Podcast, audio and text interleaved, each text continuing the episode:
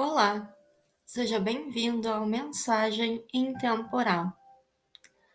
A leitura de hoje é a do livro Casa Maria de Nazaré, psicografado pelo Carlos Bacelli, ditado pela Maria Modesta Cravo. Irei ler a página 153, que se refere ao Evangelho segundo o Espiritismo, mais precisamente o capítulo 10 Bem-aventurados os que são misericordiosos. No tema, o argueiro e a trave no olho. Em verdade, temos perdido muito tempo em nossa caminhada evolutiva. Preocupamos-nos com a vida alheia, apenas e tão somente para lhes registrar os pontos de fragilidade. A preocupação com o próximo desde que seja para lhe prestar auxílio, é legítima, é manifestação do amor que nós devemos uns aos outros. Mas quando nos detemos a reparar os semelhantes com o propósito de crítica e de inveja, viciamos o nosso olhar e, então, passamos a ter extrema dificuldade para enxergar as nossas próprias carências. Não resta dúvida de que, Infelizmente, este seja um dos problemas mais graves que acomete o espírito, porque estabelecendo equivocada comparação moral com os outros, ele não percebe que o próprio ato em si denota pequenez. Quando nos consideramos em situação de vantagem sobre o próximo, quase sempre não se trata de vantagem real porque nos é desfavorável. Inconscientemente, ansiamos por nos colocar em patamar superior, não através de méritos pessoais verdadeiros, mas sim rebaixando a condição alheia. Já que não podemos ser mais do que somos, tratamos de fazer que os outros sejam menos do que são, ou menos no mais que aparentam ser. Não estamos empenhados em nosso crescimento, mas na diminuição de quantos consideramos por rivais de nossa jornada, com a finalidade precípua de continuarmos nos justificando em nossos erros. Quando Jesus nos pergunta: Como é que vedes um argueiro no olho do vosso irmão, mas não vedes uma trave no vosso olho? Ele nos está indagando. Como são capazes de perceber um cisco no olho do próximo e não enxergam uma viga em seu olho? Notemos a nossa cegueira, no quanto não raro se faz tão grande que sequer notamos que, simbolicamente, estamos cegos. Infelizmente, a humanidade é constituída por imensa legião de cegos. Estamos nos, referi nos referindo a desencarnados e encarnados. Eu sei que muitos ainda vacilam na crença de que não existe morte, não tem importância. A palavra de Jesus pode ser aplicada em qualquer dimensão existencial.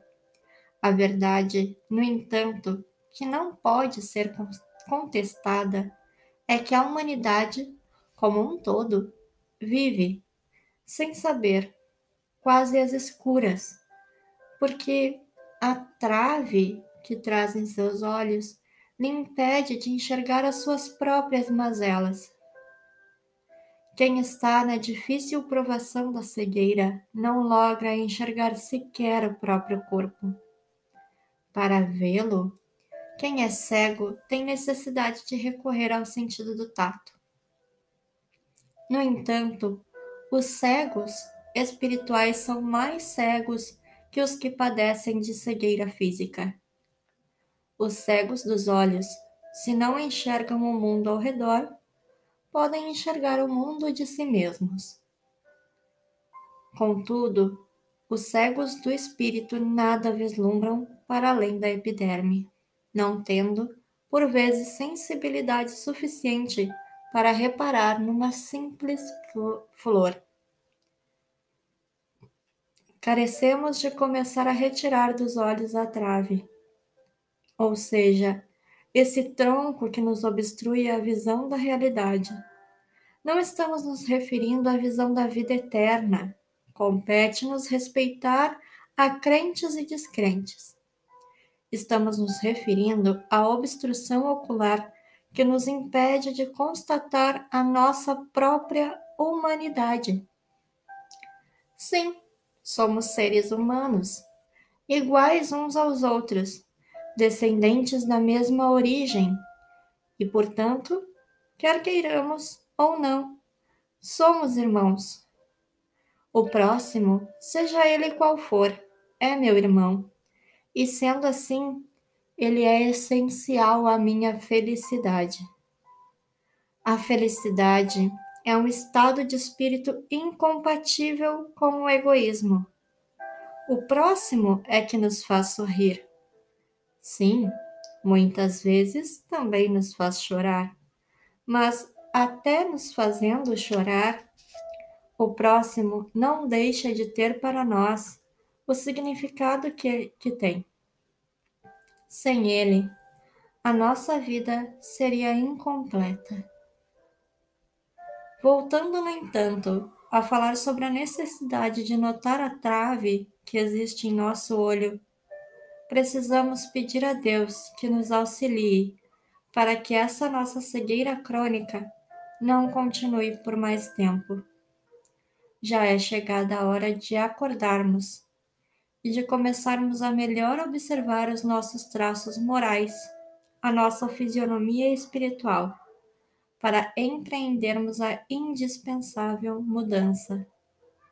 Se eu não me enxergo como sou, e o cristão sempre se enxerga em estado de deficiência, fico me imaginando que está tudo bem comigo, e sendo assim, eu não preciso mudar. Os outros devem melhorar para mim, mas eu não devo melhorar-me para os outros. É lamentável, que miséria a nossa! A nossa situação de indigência é tão grande que, caso pudéssemos, deveríamos nos pôr a chorá-la pela eternidade. Não obstante, lágrima não substitui, substitui suor. A trave que trazemos nos olhos não pode ser removida pela força das lágrimas, mas sim pela corrente do caudaloso rio do suor. Concordo que, por vezes, as lágrimas nos limpam a visão, mas por si mesmas são incapazes de nos curar da cegueira espiritual, desse mal crônico que, em muitos, o próprio Cristo não logrou curar ele, por exemplo, curou o cego Bartimeu, os dois cegos da Galileia. Porém, não pôde curar uma multidão de cegos do espírito. A cegueira espiritual exige muito mais tempo de tratamento, e para ser totalmente erradicada, passa pela vontade do cego de poder enxergar. Neste sentido, há muito cego voluntário que permite que o fanatismo, o preconceito, o orgulho, enfim, que o egoísmo lhe impeça de ver a vida. A cegueira do espírito costuma instalar-se lentamente, mas só vem, somente vai embora muito devagar.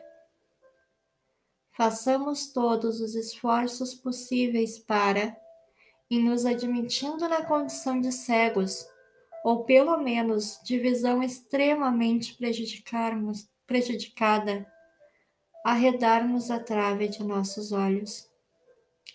Passemos a ver a nós mesmos como a Bartimeu, o cego de Jericó, que tateando nas trevas, implorou a Jesus a graça de voltar a enxergar.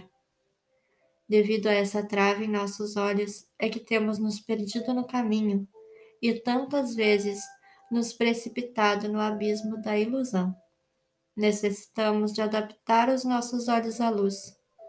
Todavia, enquanto não demorarmos na apreciação das sombras, não teremos visão para a claridade, porque a própria claridade pode nos deslumbrar. E por tal motivo que Deus, em sua infinita misericórdia, tem nos permitido a visão gradativa da verdade. Deixemos de conferir destaque ao que seja negativo em nosso semelhante, irmãos e irmãs que se encontram em grandes provas iguais às nossas. Ninguém cresce subindo em ombros alheios. Para voar mais alto, a águia não pede asas emprestadas ao pardal. Ela trata de criar as suas próprias asas. A questão essencial de nossa felicidade e de nossa paz está estreitamente ligada à nossa capacidade de renovação íntima. Precisamos ser bons, não apenas na aparência, mas na essência. Roguemos, assim, a Jesus, nosso Senhor e Mestre, que nos auxilie a sermos bons, para tudo e para todos, cooperando para que, indiretamente, não venhamos a ser causa de sofrimento para ninguém.